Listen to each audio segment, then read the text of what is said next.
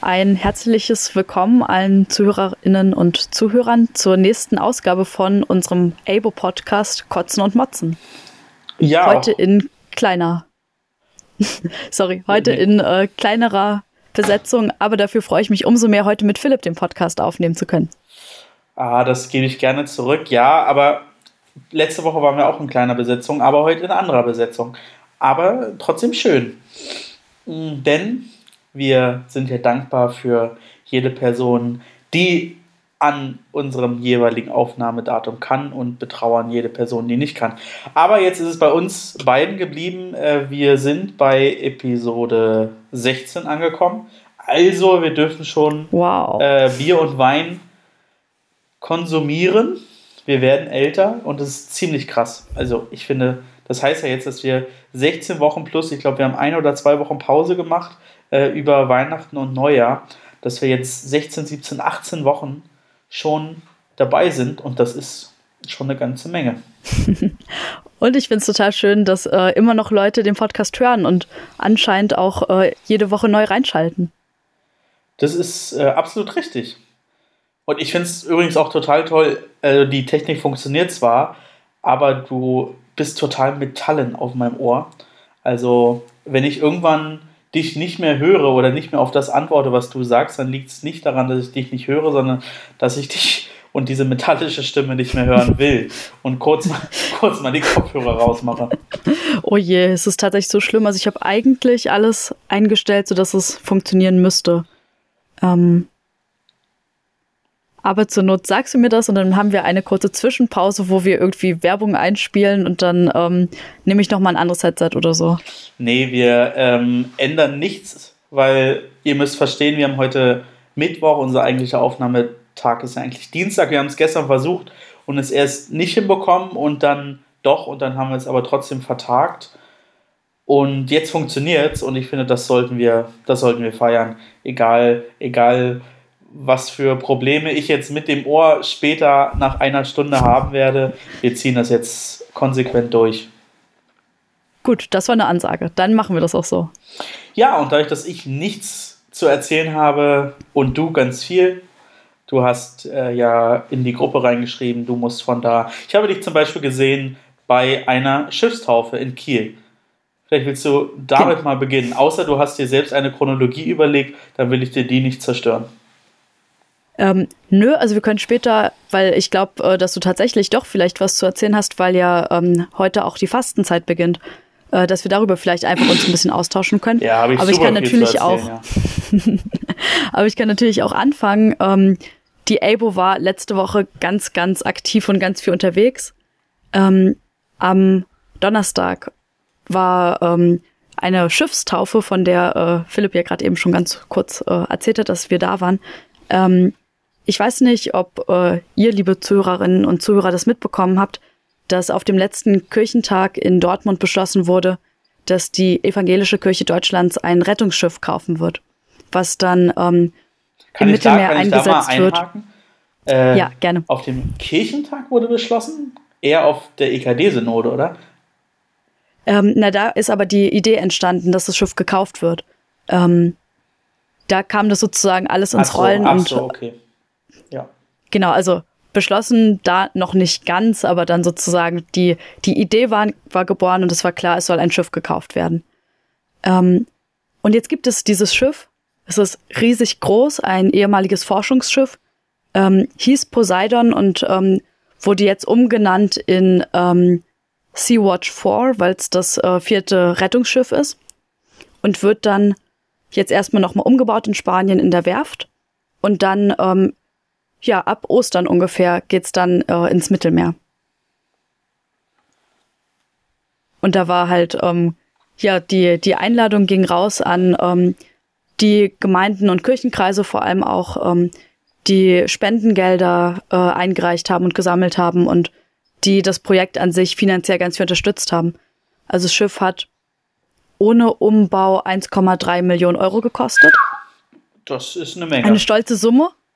Aber es ist auch tatsächlich ein richtig, richtig gutes Schiff. Also ich kann es jetzt nicht beurteilen, aber die Crew zum Beispiel von Sea-Watch, die uns durchgeführt hat, ähm, die haben halt ganz viel ähm, ja von so technischen äh, Raffinessen auch erzählt von dem Schiff. Also dass zum Beispiel ähm, es eine ich weiß nicht, wie es heißt, ähm, aber es gibt sozusagen ähm, etwas, was dafür sorgt, dass das Schiff bei hohem äh, Seegang nicht allzu doll schaukelt. Ähm, okay. Weil das Problem ist nämlich, das wurde uns äh, ja sehr eindrücklich auch erzählt, dass also mindestens 90 Prozent äh, der Leute, die dann gerettet werden, ähm, spätestens nach zwei Tagen anfangen, seekrank zu werden. Ähm, und dadurch, dass die Leute sich eh in einer ganz, ganz schwierigen Situation befinden, ähm, dadurch steigt einfach das äh, Risiko von äh, Suizidgedanken und auch Suizidversuchen. Ähm, alleine dadurch, dass halt ähm, Seekrankheit ganz, ganz doll auf die Psyche auch nochmal zusätzlich schlägt. Ähm, und das ist zum Beispiel was, wo ganz, ganz große Hoffnung äh, drauf gesetzt wird, dass halt ja das Problem Seekrankheit vielleicht einfach so ein bisschen eingedämmt werden kann auf dem neuen Schiff. Wie viele Personen können da aufgenommen werden? Ähm, das kommt immer drauf an. Also so eine genaue Zahl gibt es da nicht, weil ähm, also zum einen muss sozusagen immer geschaut werden, dass ähm, das Schiff im Gleichgewicht bleiben kann, dann halt auch bei hohem Wellengang zum Beispiel. Und auch, ähm, dass die Crew, also das sind insgesamt, glaube ich, 26 Leute, ähm, in einem ja, Notfall oder wenn mal Panik ausbricht oder so, die Leute trotzdem immer noch gut äh, ja, unter Kontrolle haben können. Ähm, auf dem Deck haben ungefähr 150 Leute Platz. Also im Moment äh, waren da noch so ganz große, ähm, ja, so Spulen, ähm, wo man früher äh, so Forschungsproben äh, aus, was war das, 5000 Meter äh, Tiefe geholt hat. Und äh, die werden jetzt alle noch entfernt und dann können da wahrscheinlich auch mehr Leute drauf Platz finden. Und wie muss und, man. Also, ähm, ja, machen wir erstmal weiter. Nee, genau, also die Zahlen, deswegen war es halt einfach schwierig, weil halt gesagt wurde, also an sich kann man super viele Leute auch aufnehmen. Also es hätten 300 Leute bestimmt Platz, aber nicht gut. Ähm, und von daher kommt es dann auch immer drauf an, ähm, ja, welche Boote dann letzten Endes aufgegriffen oder gefunden werden. Ähm, es hieß dann so, na ja, also ähm, so 2015, da war es schon gang und gäbe, dass man einfach ähm, ein Schiff gefunden hat, wo sehr, sehr viele Menschen drin waren. Und mittlerweile ähm, ist es oft so, also es natürlich gibt es immer noch Ausnahmen, aber oft so, dass es dann ungefähr ähm, 30 bis 60 Leute sind. Und die können auf jeden Fall gut aufgenommen werden. Und dann auch noch ein zweites Boot. Wie muss man sich so eine Schiffstaufe vorstellen? Ich muss gestehen, ich war noch nie auf einer Schiffstaufe. Ähm, ich habe nur gesehen, das Wetter war unheimlich schlecht. Es war sehr, sehr nordisch. Es hat äh, in Strömen geregnet und ähm, ja, es war sehr, sehr windig, sehr grau. Richtig tolles nordisches Wetter. Ähm, ja, für mich war es auch auf jeden Fall die erste Schiffstaufe. Ähm, und als erstes gab's äh, ganz, ganz viele Reden auch von, von Leuten aus der EKD, also der Evangelischen Kirche Deutschlands. Ähm, und halt auch Leuten von Sea-Watch die erstmal ganz kurz was auch erzählt hatten zu, äh, zu der Crew und zu dem, was sie sich erhoffen. Ähm, dann hatte, jetzt fällt mir gerade der Name nicht ein, ähm, Bedford Strom, ja. glaube ich. Ja, genau. Haha, Namen und ich. Ähm, der hatte ganz, ganz eindrücklich auch nochmal erzählt, warum Seenotrettung wichtig ist und warum eigentlich die Kirche sich da einbringt. Ähm, und dass sie halt auch einfach total dankbar dafür sind, dass ähm, ja die, die Spendengelder innerhalb von zweieinhalb Monaten zusammen waren, um halt dieses Schiff kaufen zu können. Ähm, und dann wurde das Schiff und die Crew und alle, die gerade da waren, gesegnet. Ähm, und da fand ich den Aspekt auch einfach nochmal sehr wichtig, der da irgendwie aufgegriffen wurde, dass sozusagen ähm, es zum einen wichtig ist, was praktisch in die Hand zu nehmen, dass die Kirche aktiv geworden ist und halt dieses Schiff gekauft hat und ähm, ja irgendwie diese Arbeit geleistet hat, auch ähm, Kirchenkreise darüber zu informieren und so und mit der äh, Crew von Sea-Watch in Kontakt zu treten. Aber dass sozusagen letzten Endes das nicht in unserer Hand liegt, was letzten Endes dann äh, im Mittelmeer passiert. Und dass dafür halt, ja, der Segen Gottes und halt auch einfach gute Wünsche und ganz viel Kraft für die Menschen äh, wichtig ist. Deswegen war der Segen auch einfach ganz, ganz doll im äh, Vordergrund.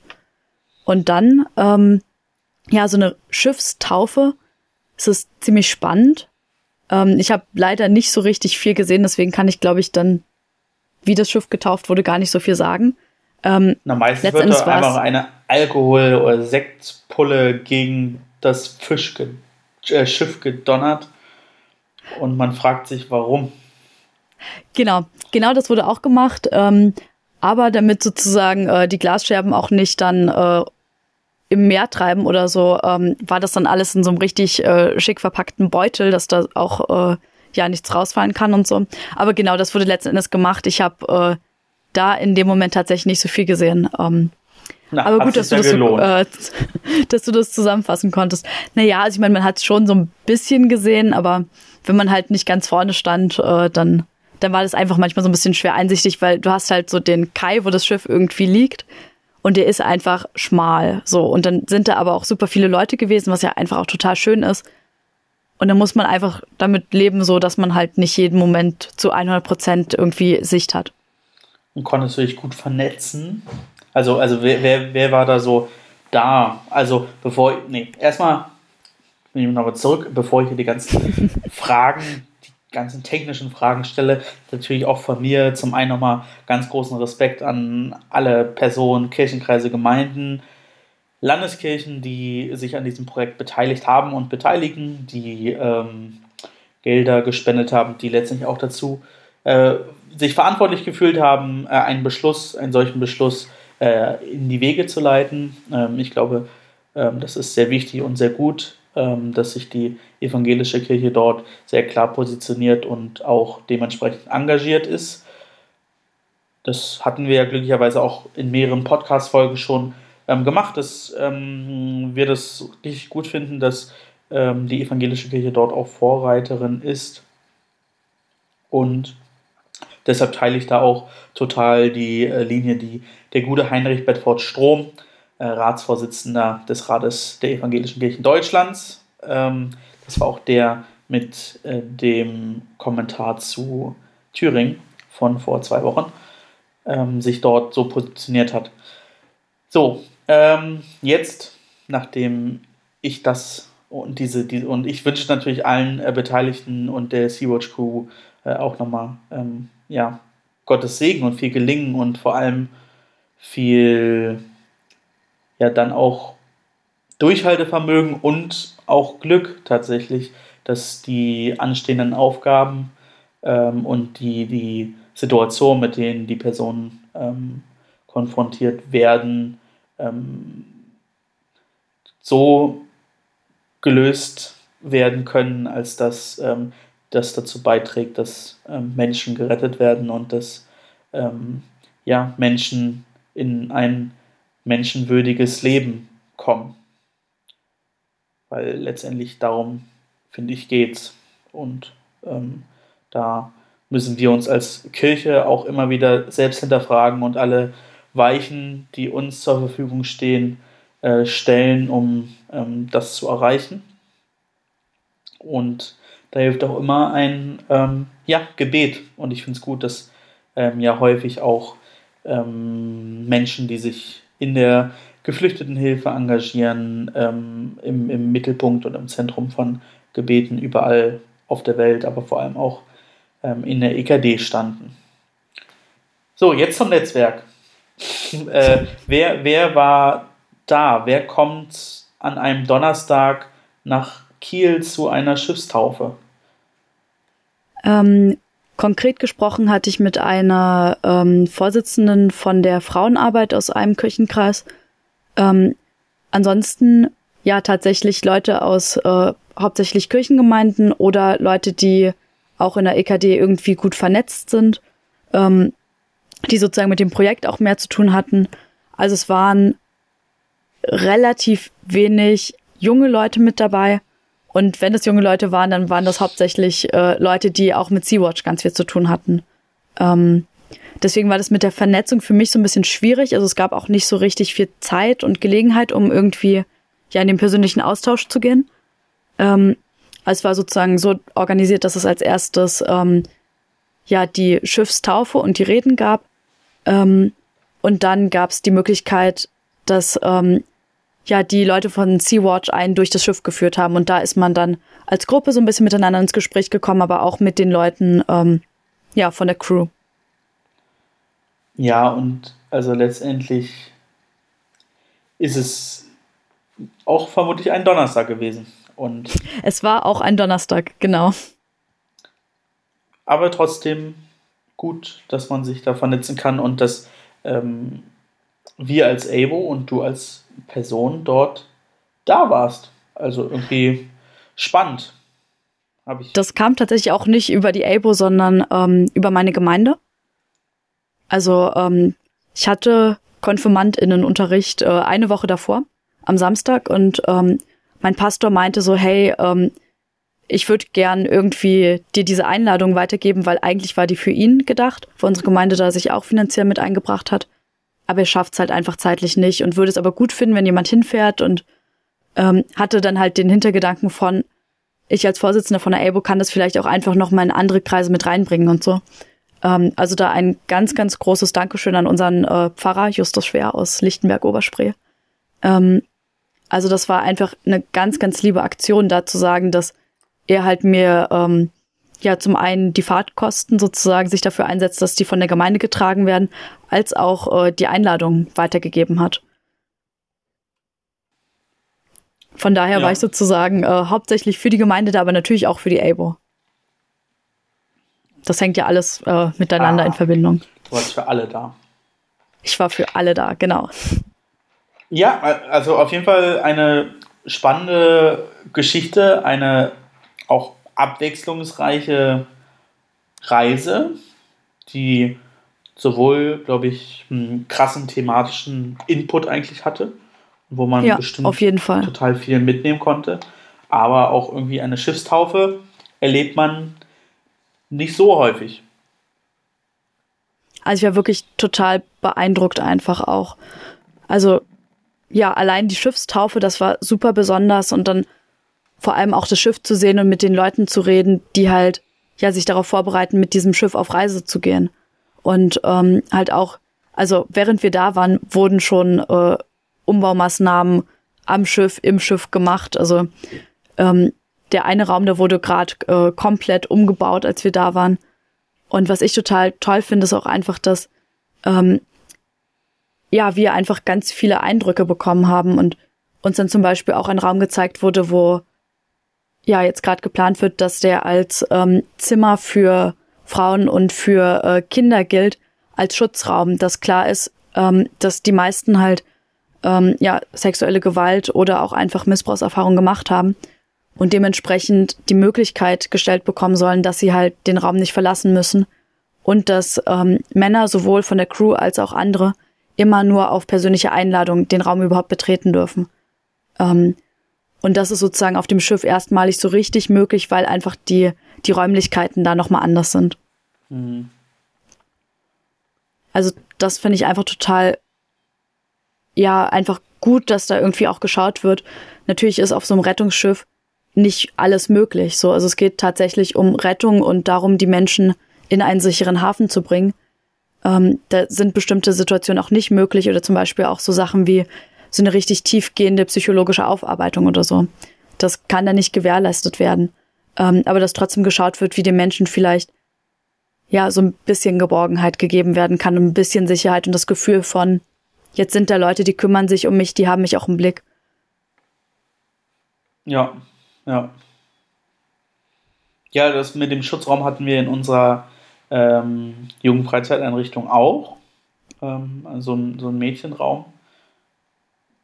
Der wurde aber tatsächlich ähm, kaum bis gar nicht genutzt, was auch damit zusammenhing, dass ähm, wir als Publikum 90 Prozent ähm, Jungen hatten. Hm. Ähm, und dann ja, haben sich die, die, die äh, Pädagogen und, und Mitarbeitenden ähm, in Absprache mit den ähm, Mädchen dann gedacht und entschieden, dass sie den Raum anderweitig nutzen. Aber grundsätzlich, dass man sich darüber Gedanken macht, gerade auf so einem Rettungsschiff, finde ich ähm, gut und, und richtig, weil ich glaube, man braucht einfach bestimmte infrastrukturelle Maßnahmen tatsächlich und bestimmte ähm, Mechanismen kann man mit einfachen Lösungen, in Anführungszeichen, ähm, auch verhindern. Und wenn man die Möglichkeit hat, ähm, und die Räumlichkeiten hat, dann äh, finde ich es auch gut, dass man sowas dann nutzt und, und Auf jeden äh, Fall. darstellt, ja. ja. ich würde sagen, so viel zur Schiffstaufe Sea-Watch 4. Und ähm, ja, ich kann ja einfach, ich mache jetzt einmal mal weiter. ähm, Mach mal. heute ist Aschermittwoch, heute beginnt die Fastenzeit. Ähm, sieben Wochen ohne. Und ja, ich habe gestern Kuchen gegessen und heute nicht. Aber wenn ich Süßigkeiten fassen würde, äh, würde, fasten würde, was ich nicht tue, dann äh, hätte es auch nicht so lange gehalten. Das heißt, du machst bei sieben Wochen ohne Pessimismus mit? Ich habe mir tatsächlich äh, gedacht, dass ich äh, sieben Wochen ohne Fluchen mache. Ui. Das wird schwierig. Lang.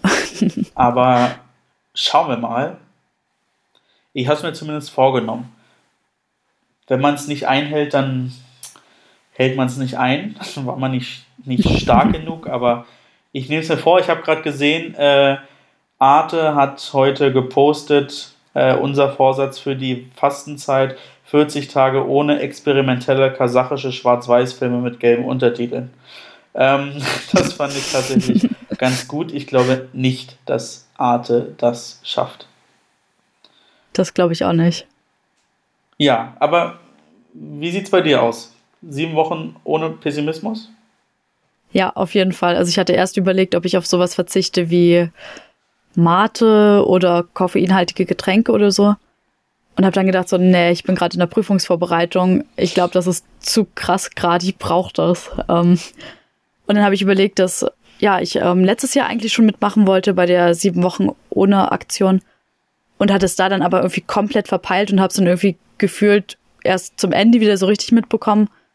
Und dann dachte ich mir so, nee, komm, dieses Jahr finde ich es einfach ganz cool, irgendwie so, ja, den Geist irgendwie nochmal neu zu fokussieren und zu gucken, wo man eigentlich in bestimmten Situationen in so pessimistische Gedanken fällt, ohne dass es vielleicht notwendig wäre. Ja, also das wäre für mich eine viel zu große Challenge ohne Pessimismus. Mein ganzes gedankliches Leben baut auf Pessimismus auf. ähm, also, aber apropos ohne, ich habe gestern eine interessante äh, Dokumentation gesehen von Galileo. Galileo, ihr seid die Größten. Ihr seid immer das erste Kamerateam vor Ort, egal wo, ähm, über einen Flughafen in Dubai. Und lange Geschichte, aber ich will es ganz kurz machen.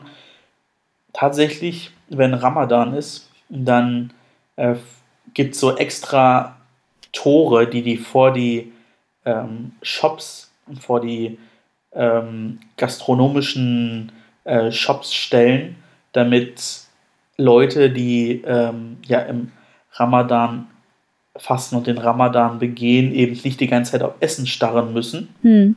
Aber tatsächlich arbeiten in diesen äh, Geschäften halt Menschen, die den Ramadan begehen und die müssen dann eben ja, im Ramadan die ganze Zeit auf Essen starren und ähm, sich anschauen, wie andere Menschen essen. Meistens ja, Westeuropäer. Und das finde ich schon krass. Also ich, ja, auf auch, jeden Fall. Wenn ich fasten würde und die ganze Zeit von Leuten umgeben bin, die essen, das wäre schon äh, schwierig. Ja, der Verlobte meiner Schwester, ähm, der kommt ja aus Syrien und ähm, war ganz, ganz lange auch äh, muslimisch und ähm, hat dann halt, als er nach Deutschland kam, auch äh, ja den Ramadan mitgemacht äh, und gefastet. Und da waren wir dann auch äh, eingeladen und das war klar so ein, also er isst nichts, aber hat dann ganz, ganz groß für uns gekocht gehabt und hat darauf bestanden, dass wir das natürlich jetzt auch schon essen können. Und das war auch ein ganz, ganz merkwürdiges Gefühl, da zu sitzen und zu wissen, dass er halt fastet und wir jetzt aber gerade irgendwie Fett essen haben vor ihm. Ja, wobei das vielleicht gar nicht so doof ist, dass man Fett kocht. Bei mir geht es zumindest so, wenn ich irgendwie den ganzen Tag in der Küche stehe, dann habe ich danach auch keinen Hunger. Also ich glaube nicht, dass das der, der Gedanke dahinter war, sondern dass da ähm, ja einfach das, die Gastfreundschaft der größere Moment ist. Aber mir geht es trotzdem immer so, wenn ich irgendwie den ganzen Tag koche oder länger koche, dann habe ich irgendwie keine Gedanken mehr daran, dieses Essen auch noch zu essen. Echt krass. Ja. Ich finde, je länger ich mir wirklich Zeit nehme, um irgendwas zu kochen, umso mehr freue ich mich dann auch drauf und könnte dann gefühlt noch das Fünffache essen von dem, was ich eigentlich gerade auf dem Teller habe. Nee, also da bin ich äh, ganz anders. Also ich habe erst letzten Freitag habe ich irgendwie 20, 25 Liter Kartoffelsuppe mit meiner Mutter zusammen gekocht und ich habe nur nach Kartoffelsuppe gestunken. Ich habe 30 Kilo Kartoffeln geschält. Ich habe nicht einen Milliliter von dieser Kartoffelsuppe gegessen. Ich konnte es einfach nicht. Krass. Ich glaube auch, ich kann wochenlang keine Kartoffelsuppe sehen mehr und gar nicht riechen. Das kann ich mir aber gut vorstellen. Also vielleicht sind die, ist, sind die Mengen das Ausschlaggebende. Das kann sein. Ja, aber viel mehr könnt ihr jetzt nicht beitragen. Ich bin Freitag zum ersten Mal seit letztes Jahr im August wieder in der Jugendkammer zu Gast. Ja, weil das Förderwerk Mitgliederversammlung hat im Rahmen der Jugendkammer, nehme ich an. Ja. Äh, ja, genau. Und da bin ich dann am Start und schaue mir und höre mir an, wie es so läuft. Habe eine lange U-Bahn-Fahrt vor mir, sodass ich endlich weiterlesen kann. Ist ja vielleicht auch gar nicht schlecht. Und dann ist aber 22.30 Uhr heute Show. Da muss ich wieder zu Hause sein. Also nicht überziehen, bitte. Na, ob wir das schaffen, das glaube ich nicht. Ich glaube tatsächlich, dass es inhaltlich auch vor der Mitgliederversammlung schon spannend wird, aber dann auch äh, während der MV vom Förderwerk. Also wir bekommen als erstes Besuch von ähm, Jeremias Treu, der ähm, die Confi-Camps in Wittenberg organisiert.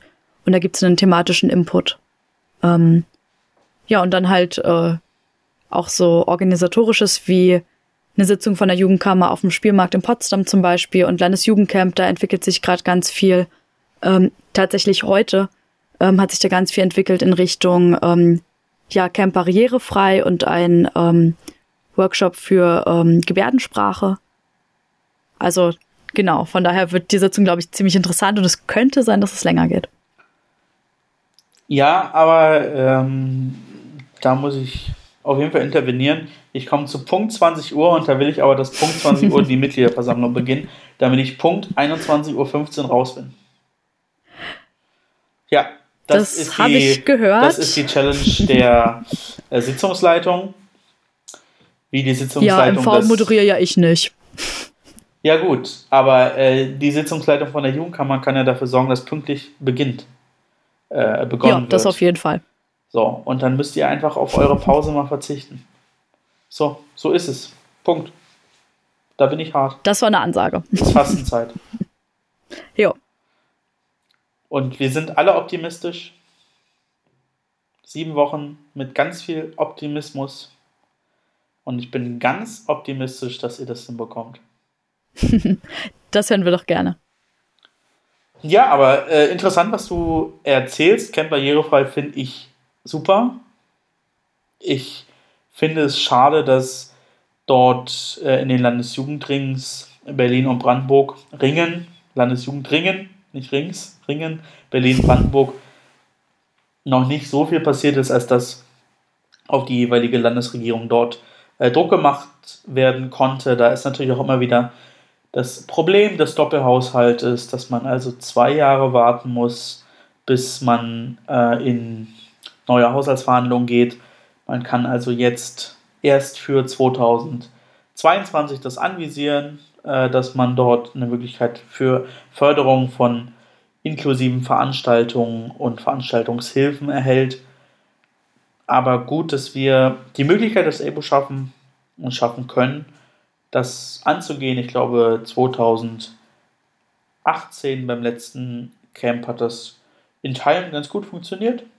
In anderen Teilen, ja. glaube ich, gab es noch Verbesserungen, aber ich glaube, wir haben das jetzt zum ersten Mal wirklich äh, ähm, uns tiefergehend damit beschäftigt und können jetzt darauf ganz gut aufbauen. Und ich bin ganz gespannt, wie ähm, das angenommen wird und wie äh, man sich dort auch weiterentwickeln kann. Aber das, finde ich, zeichnet ja auch Jugendverbandsarbeit insgesamt aus, dass man eine Idee hat, dass man diese Idee ausführt und dann einfach danach auch schaut, okay, lief gut, lief schlecht. Ist vielleicht nicht auf die aus Camp barrierefrei bezogen, sondern vielleicht auf andere Ideen, dass man auch manchmal sagt, okay, haben wir jetzt ausprobiert, war scheiße, machen wir nicht nochmal. Ähm, das trifft glücklicherweise aufs Camp barrierefrei nicht zu, sondern es hat äh, gut geklappt und ist einfach auch ein wichtiger, äh, wichtiger Teil, den wir dort auch beitragen können und müssen. Von daher bin ich äh, sehr, sehr froh, dass ähm, auch obwohl Thomas Koch ähm, nicht mehr im, im AKD arbeitet, aber der das ja maßgeblich auch vorangetrieben hat. Ähm, so habe ich zumindest gesehen, dass diese Idee weiter aufblüht und dort äh, Mitstreiterinnen und Mitstreiter gefunden wurden, die an diesem Thema weiter arbeiten. Und ich hoffe, dass wir irgendwann dann auch an den Punkt kommen zu sagen, okay, jetzt haben wir wirklich eine absolut barrierefreie Veranstaltung. Ich frage, ob sowas überhaupt möglich ist, aber je mehr Barrieren man abbauen kann, umso besser. Und ich hoffe, dass in diesem Jahr, aber in diesem Landesjugendcamp nochmal mehr Barrieren abgebaut werden können. Das hoffe ich auch. Und dabei sind wir nämlich auch schon beim zweiten Thema, von dem ich heute erzählen kann. Ähm, wir haben nämlich eine ganz, ganz tolle ähm, Kollekte bekommen für ein inklusives Projekt auf dem Landesjugendcamp. Ähm, und zwar wurde ja ähm, Frau Bammel eingeführt und äh, eingesegnet in ihr Amt als äh, Pröbstin der Landeskirche von uns. Und ähm, sie hat bestimmt, dass die Kollekte, die halt in diesem Gottesdienst äh, gesammelt wurde, an das Landesjugendcamp gespendet wird und dass wir das bekommen, um halt ja so ein inklusives Projekt umsetzen zu können. Weil das Problem ist halt, dass gerade ähm, so ähm, gehörlosen äh, DolmetscherInnen, die sind einfach richtig, richtig teuer. Und wenn man sagt, man möchte es wirklich auch ähm, für den kompletten Tag haben, dann reichen da eigentlich nicht nur zwei Leute, sondern braucht man eigentlich mehr. Und es ist total toll, dass wir da die finanzielle Unterstützung bekommen. Und dass sozusagen auch die Pröbsin einfach das Landesjugendcamp im Blick hat und im Blick hat, wie wichtig das Thema Inklusion ist. Also das fand ich einfach total bewegend. Ja, und also ich muss da auch loben tatsächlich erwähnen, dass ihr in so einem guten Verhältnis mit ihr seid, als dass die ABO und du als Person auch maßgeblich bei diesem Gottesdienst auch Teil wart. Also du hast ja, standest ja auch mit vorne, habe ich gesehen. Und äh, genau, ich war tatsächlich äh, der Erste, der sie einsegnen durfte. Ähm, also es war ihr total wichtig. Erst wurden äh, wir angefragt, ob wir uns bei den Fürbitten mitbeteiligen wollen. Und ähm, dann hatte Frau Bammel interveniert und meinte, nee, der Vorstand der ABO, also ähm, Markus hat dann den äh, Predigttext vorgelesen für ihre Predigt. Und sie meinte, sie findet es total wichtig, dass die evangelische Jugend auch bei der Segnung mit dabei ist. Und sie möchte gern von einer Person von uns dann auch gesegnet werden. Na Mensch, also das finde ich, finde ich toll. Und ja. finde ich ist auch ein, ein, eine kleine Zeitenwende. Also, ich will jetzt niemandem zu nahe treten, aber wir kennen sowas, es auch anders. Ob es sowas schon mal gegeben hat, weiß ich nicht. Und dabei darf es gerne bleiben und darf gerne, das auf jeden darf Fall, gerne ausgebaut ja. werden und finde ich wirklich äh, super, weil wir immer wieder auch in, in, in Reibereien sind und wir immer wieder auch nicht, nicht gerade das Gefeedback bekommen haben an Anerkennung, was wir uns erhofft haben und dass man jetzt so proaktiv tatsächlich diese, diese Anerkennung erhält und auch dieses Mitdenken von, von Jugend, finde ich ähm, ja richtig, richtig gut. Und da bewegt sich, glaube ich, ja. insgesamt was und das finde ich total toll, weil man ja auch sagen könnte, ja, demografischer Wandel, machen wir halt nur noch äh, Arbeit mit, mit ähm, älteren Menschen. Könnte man ja auch machen, äh, sagen, ja, wir kriegen ja eh keinen neuen Nachwuchs, dann müssen wir da auch nicht viel Geld reinstecken und irgendwie Anerkennungskultur brauchen wir auch nicht zwingen. Aber ich merke schon, dass äh, man mittlerweile in eine Entwicklung kommt, wo tatsächlich junge Menschen auch, ein, auch einen Beitrag leisten und auch die, die notwendige Anerkennung bekommen. Das haben wir jetzt gesehen bei der EKD-Synode mit der massiven Steigerung der Anzahl der Jugendsynodalen, die Antragsrecht bekommen und volles Rederecht. Wir sehen das ähm, jetzt hier mit, mit Frau Dr. Bammel und der Zusammenarbeit zwischen Bischof, Pröbsten, Vorstand von der EBO. Und ich hoffe, dass sich das auch dann auf die weiteren Ebenen runterbricht. Kirchenkreise, Gemeinden. Also ich glaube tatsächlich, in den Gemeinden ist mit die größte Arbeit zu leisten. Zumindest in, in manchen, ja. was, ich so, was ich so höre. Aber ich glaube, wir sind auf einem guten Weg und ich wünsche den beteiligten Personen nur das Beste. Ich für meinen Teil fühle mich vollkommen wohl in der Erwachsenenkirche. nee, ich bin gespannt. Und was ich einfach auch total. Also sorry. Nee, ja, wir haben ja am, am 14. März haben wir ja Synode. Ich bin zum ersten Mal als erwachsener Synodale dabei und nicht als, als Berufener von der Jugendarbeit. Und ich bin ganz gespannt, wie das äh, wird. Und es wird ja dann zugleich auch gewählt, die Landessynodalen aus unserer Kreissynode. Ich bin gespannt, ob ich mich dazu entschließe, mich aufzustellen. Aber Stand jetzt stehen die Chancen ganz gut. Ich gehe mal davon aus, dass du uns dann auch davon berichten wirst. Ähm, das Thema hatten wir übrigens auch nochmal auf der Agenda mit äh, Frau Barmel beim letzten Gespräch, dass wir tatsächlich nochmal darüber gesprochen haben, wie schwierig das halt ist, wenn man sagt, ähm, es sollen irgendwie jugendliche Leute in der Landessynode sein aber dann ähm, sozusagen die, die Aussage, die wir ähm, das beim letzten Gespräch bekommen hatten äh, von Frau Neuwert, also der jetzigen, äh, ja sozusagen Tagungsvorstandsvorsitzenden äh, von der Landessynode, dass Jugendliche halt den offiziellen Weg gehen sollen über Gemeinde und ähm, Kreissynode und dann Landessynode, dass das sich halt oftmals über Jahre hinweg zieht. Und auch das haben wir mit Frau Bammel nochmal gesprochen und ähm, haben ihr auch einfach nochmal so unsere Sicht mitgegeben. Das wird jetzt wahrscheinlich nicht sofort irgendwie was ändern, aber ja, das war einfach gut, das nochmal so, so miteinander äh, besprechen zu können und zu sagen, hier, das sind unsere Argumente, weshalb wir ähm, das total wichtig finden, dass es irgendwie auch äh, ja schnellere und äh, andere Möglichkeiten für Jugendliche gibt, sich einzubringen. Ja, man muss halt wirklich dann das große Ganze tatsächlich im Blick haben und vielleicht auch das große Ganze ändern. Weil ja. einfach, also du hast Legislaturen von sechs Jahren und musst die manchmal auch einfach abwarten. So, und eine Legislatur sind sechs Jahre, wenn ich da als 16-Jähriger reingehe, nach sechs Jahren bin ich 22, dann ähm, kann man auch schon mal den Gedanken haben, naja, so jugendlich bin ich nicht mehr. Ja. Wobei tatsächlich in der Europäischen Union insgesamt gilt der Jugendbereich sogar bis 30 Jahre. So, ja, wobei ich tatsächlich finde, also wenn man, wenn man 30 ist, dann ist man ja doch einfach gefühlt schon super weit weg irgendwie von, von der Themenwelt von Jugendlichen auch. Ja, also ich habe das ja für mich schon mit 23 gesagt. Also. Ja. Aber ich glaube, dass jede Person auch anders. Ich glaube aber schon, dass man also mit 30 ist man schon in einem ganz anderen Lebensumfeld als mit 16. Also das. Ähm, Auf jeden Fall, ja.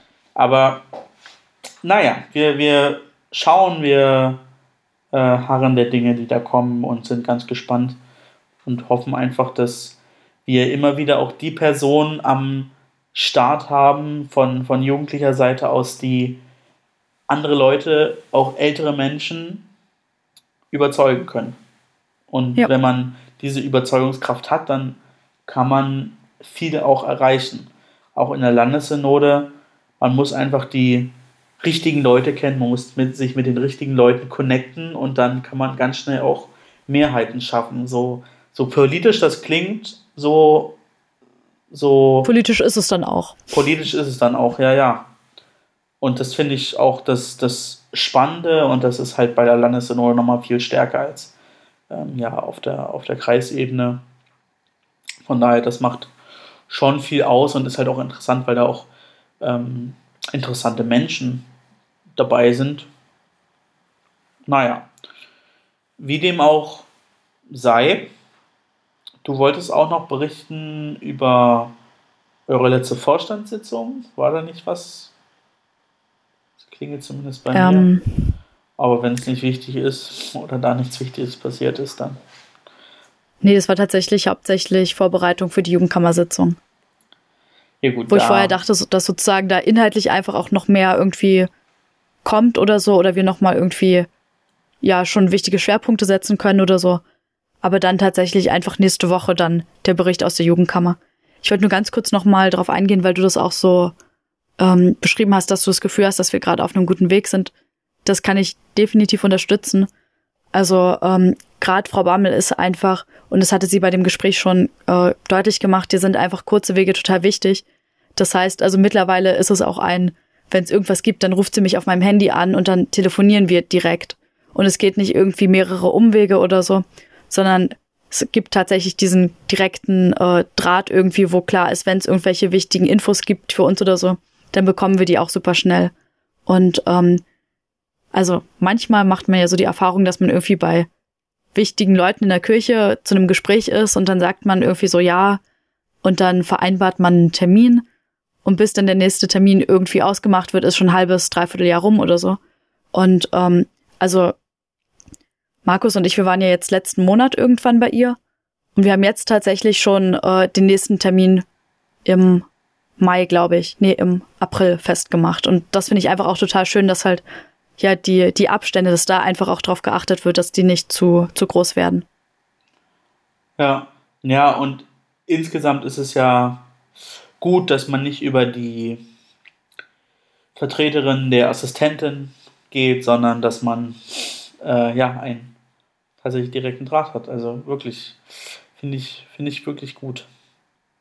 Ja, und das ist auch einfach total wichtig irgendwie und das ja erleichtert dann auch einfach irgendwie die Zusammenarbeit, wenn man weiß, okay, da gibt's jetzt irgendwie ein Thema und es liegt bei uns total oben auf und dann kann ich da auch anrufen und dann ist sie auch einfach zeitlich und äh, ja, sozusagen verfügbar und ich muss nicht irgendwie lange E-Mails schreiben und darauf warten, dass sie sich irgendwann meldet, sondern ich weiß halt, okay, da greife ich dann zum Telefon und hoffe halt, dass sie gerade irgendwie eine freie Minute hat und ähm, ja, dann kommt man einfach viel, viel leichter ins Gespräch.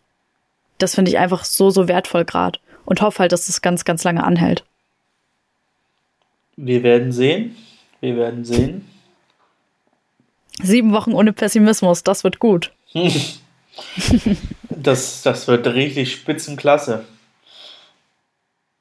Ja, und dadurch, dass wir sieben Wochen ohne Pessimismus haben, habe ich keinen Kotz der Woche. Mein größter Kotz der Woche ist tatsächlich die Kartoffelsuppe, aber hat jetzt nicht so richtig starken kirchlichen, christlichen Bezug. Ich finde, als Kotz der Woche darf man äh, gerne, leider Gottes, die äh, Tat in, in Hanau erwähnen. Ähm, ziemlich ja, dramatisch, was ja. ähm, dort passiert ist, was leider, leider ähm, ja, in, in immer kürzeren Abständen passiert. Ähm, Hanau, wir haben Halle gehabt, auch der Anschlag an der Kaiser Wilhelm Gedächtniskirche ist mir immer noch ähm, sehr, sehr stark im Gedächtnis, einfach weil wir wenige Tage davor einen Vororttermin mit der ähm, mit, mit einem, einem Beirat von der, von der EBO hatten, weil wir dort ja Gottesdienst äh, gefeiert haben zum Reformationstag. Ähm, und dort schon ein vorbereitetes Treffen mit dem Pfarrer vor Ort hatten. Und ja, solche, solche Sachen und von solchen Taten dann zu lesen, zu hören, zu sehen, ähm, ist einfach erschreckend und an dieser Stelle ja ein ganz großes herzliches ähm, Mitgefühl an die, die Hinterbliebenen, an die Freunde, an die äh, Leute, die ähm, ja auch dort ihren, ihren Job machen müssen. Die ähm, Polizistinnen und Polizisten, die ähm, ähm, Ärztinnen und Ärzte und die ähm, weiteren Personen, die ähm, dort einfach dann infolge einer solchen Tat ihre, ihre Arbeit ähm, verrichten müssen. Und ich hoffe sehr, ich wünsche mir sehr und ich ähm, bete dafür, dass ja zum einen sich dieses ähm, Gedankengut nicht, nicht noch weiter in bestimmten Leuten verfestigt und dass wir eine ja, Gesellschaft sind, die tolerant miteinander umgeht. Ja, darauf definitiv ein Amen. Also ich kann das zu 100% unterschreiben und unterstützen, das, was du gesagt hast. Ja, und ich hoffe, dass wir nicht noch mehr Kotze der Woche in den ähm, nächsten Wochen, Monaten und Jahren haben, wo wir über solch ernste Themen sprechen müssen, die uns alle was angehen. Und ähm, Rassismus, ähm, Antisemitismus, Antiziganismus und sonstige, ähm, äh, sonstige Themen, wo Menschen andere Menschen ausgrenzen, ähm, ja. dass wir diese nicht behandeln müssen. Ja, ähm, schwer jetzt nochmal die Kurve zu, kommen, ne, zu bekommen, aber meine, meine aufgemotzte Frage passt ehrlich gesagt ganz gut dazu, die ich dir heute gerne stellen würde. Na dann. Und zwar bist du ja, ja, also wenn man Medizin studiert, dann ist man ja praktisch schon Arzt. Wenn man Theologie studiert, dann ist man ja praktisch schon Theologe. Deshalb, ähm, ich glaube nicht, deshalb aber ja. Meine ganz kurze Frage: Was ist Sünde? Ui. Ähm, Sünde ist Verfehlung von Beziehung zu Gott und Beziehung zu Menschen.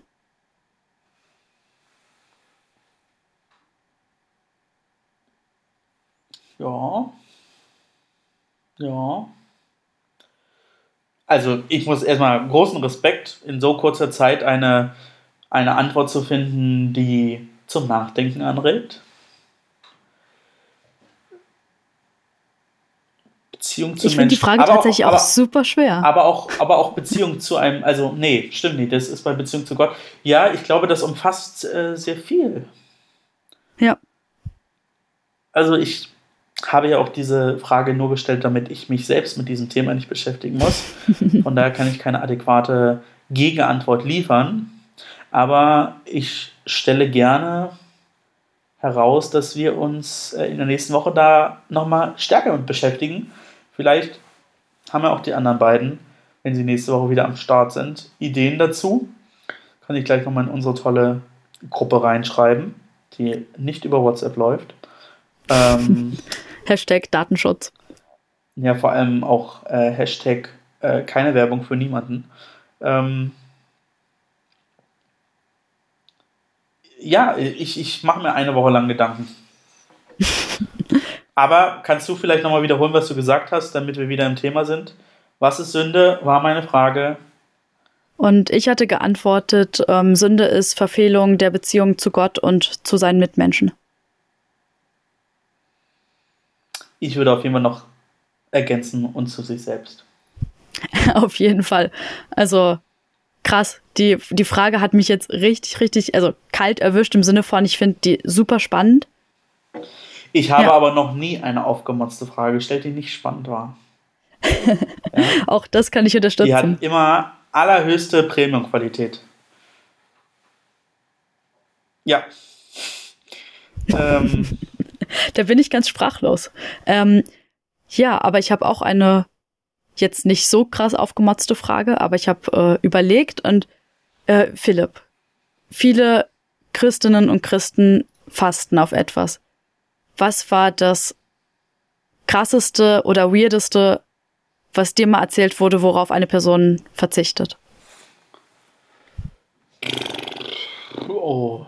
Also es ist gut, dass du es andersrum formuliert hast, weil hättest du die Frage auf mich persönlich bezogen, hätte ich es ganz schnell machen können. Ähm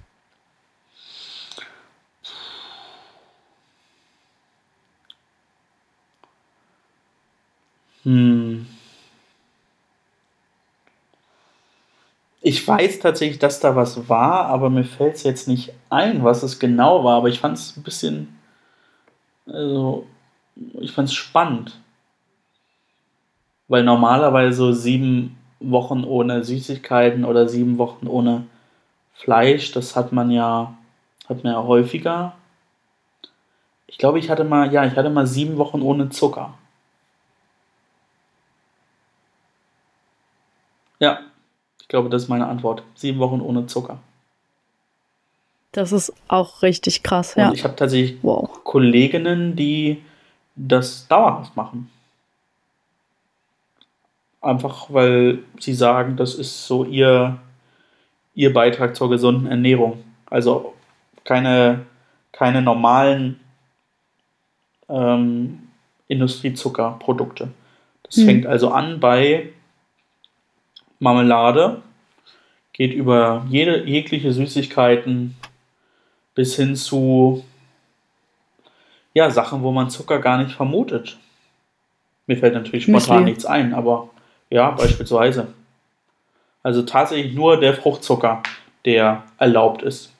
Hm. Und eben dann andere, andere Süßungsmittel. Hast du denn da eine adäquatere Antwort drauf? Ähm, ich glaube, das Weirdeste, was mir mal tatsächlich erzählt wurde, war ein, äh, also es gibt zwei Sachen. Das eine fand ich einfach krass. So, das eine war äh, sieben Wochen ohne Masturbation. Und das äh, zweite, was ich einfach inhaltlich total spannend finde, war, dass ähm, eine Person halt komplett auf technische Geräte verzichtet hat. Also halt nicht bloß äh, kein Fernsehen, kein Laptop, kein YouTube oder so, sondern tatsächlich auch kein Handy und ähm, keine U-Bahn. ja, sozusagen alles, was von außen irgendwie regulierbar war. Ach das so. fand ich einfach total krass, irgendwie dazu sagen, so ja, und dann war ich halt für sieben Wochen nur über, keine Ahnung, Briefe zu erreichen oder so. Ja, beides, beides tatsächlich spannend. Ich glaube auch, man muss sich, wir müssen uns Gedanken machen, wie wir mit dieser immer schnelleren, immer digitalisierteren Welt umgehen. Und ich merke, wenn man, also ich merke zum einen, dass ich ohne Handy und ohne alle fünf Minuten aufs Handy gucken kaum mehr leben kann. Also es gibt Situationen, wo ich unter Stress bin, wo klar es auch mal auffällt, wo ich, wenn ich anderthalb Stunden mal nicht aufs Handy gucke, aber das ist leider die Seltenheit geworden. Und ich merke aber im gleichen Zug, wenn ich das Handy mal irgendwie aus irgendwelchen Gründen nicht dabei habe, weil zum Beispiel das Handy gerade leer ist oder ich es auflade in einem anderen Raum, wie gut es auch ist, mal ohne Handy zu sein. Auf jeden einfach Fall. Mal, ja. Einfach mal ohne Handy.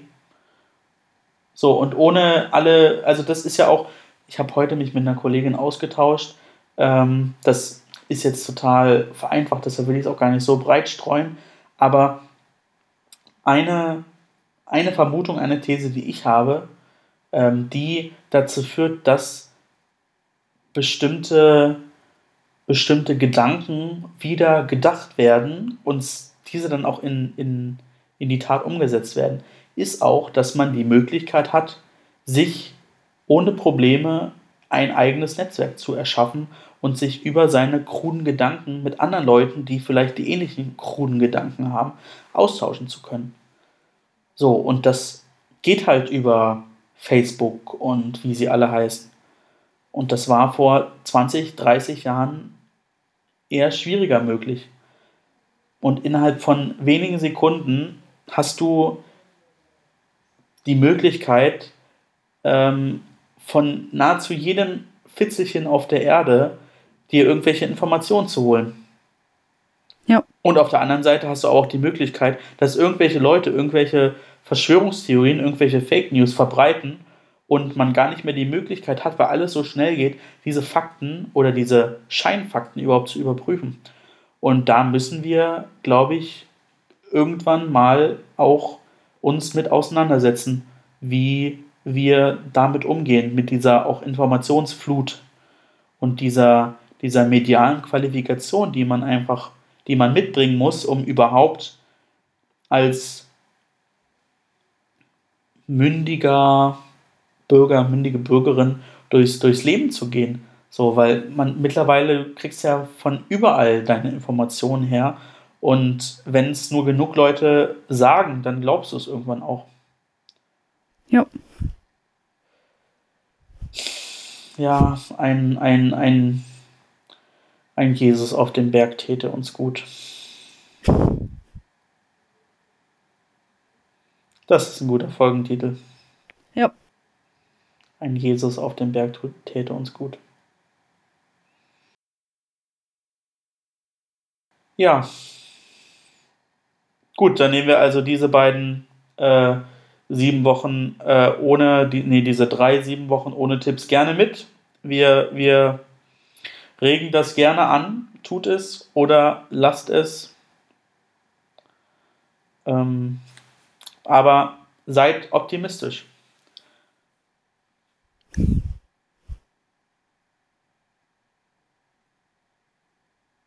Ja, dann würde ich sagen, können wir uns äh, von allen Hörerinnen und äh, Hörern verabschieden. Ich verabschiede mich mit meiner äh, Verabschiedung kotzt mehr und motzt mehr. Ja, auch von meiner Seite ein herzliches Dankeschön, dass ihr in Folge 16 wieder mit dabei wart. Sarah, wenn du das hörst, ich hoffe, dir geht es gut und du hast mal in den letzten Wochen ein bisschen Progress gemacht und uns schneller gehört. Wir schreiben den 26. Februar. Wenn die Episode rauskommt, ist der 27. Februar. Du solltest also spätestens im März diese Episode hören. Habt ein schönes Wochenende. Ein Jesus auf dem Berg täte uns gut. Tschüssi. Tschüss.